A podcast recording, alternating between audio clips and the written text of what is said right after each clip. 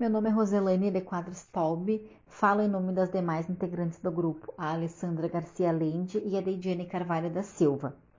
Faço parte do Polo UAP de Rosário do Sul. Esta é a disciplina de Prática Pedagógica e Seminário Integrador 6 da professora Denise Moser. Este portfólio, com o tema A Importância do Lúdico e dos Jogos na Aprendizagem da Língua Portuguesa, foi construído com o objetivo de explanar todos os conteúdos que nós estudamos no decorrer do bimestre. Eu começo essa apresentação com uma reflexão da escritora Irandê Antunes, onde ela ressalta a ideia de trabalhar com materiais e assuntos que desenvolva e desperte o interesse do aluno é, na, no que se trata do ensino da língua portuguesa. É aí que entra o papel dos jogos e do lúdico pois eles podem ser um grande aliado na interação dentro da sala de aula, com a troca de saberes e a integração social de um aluno com o outro, independente é, do seu nível de aprendizagem.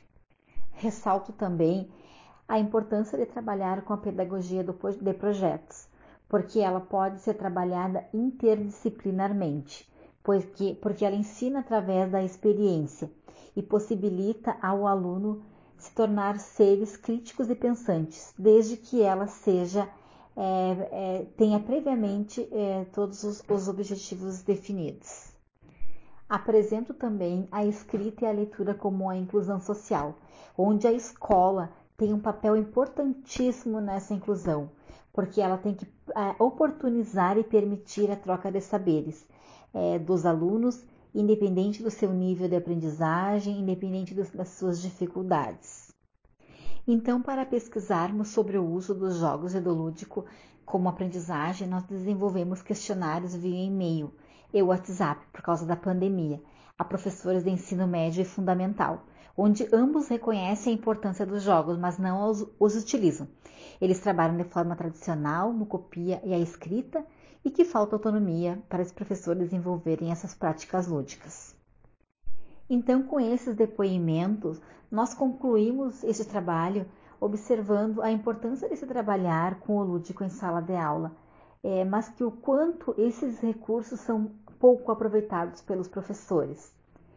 E essa disciplina veio reforçar a ideia da inovação, de que nós, como futuros professores, devemos sempre estarmos atentos e dispostos a evoluir, a mudar, a fazer diferente, e que sempre devemos ter um bom planejamento e não ter medo de inovar, de sair da zona de conforto e arriscar a fazer a diferença na vida dos nossos alunos.